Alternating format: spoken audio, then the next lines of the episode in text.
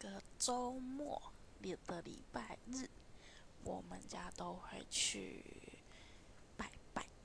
然后晚上呢，下午的时候我就会去找朋友，然后就会看他可爱的孩子，然后抱他逗他们这样。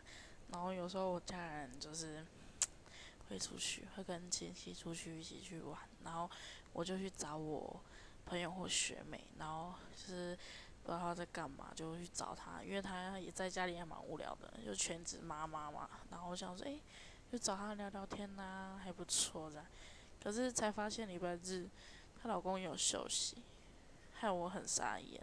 然后我说，好吧，算了，那就一起聊天吧。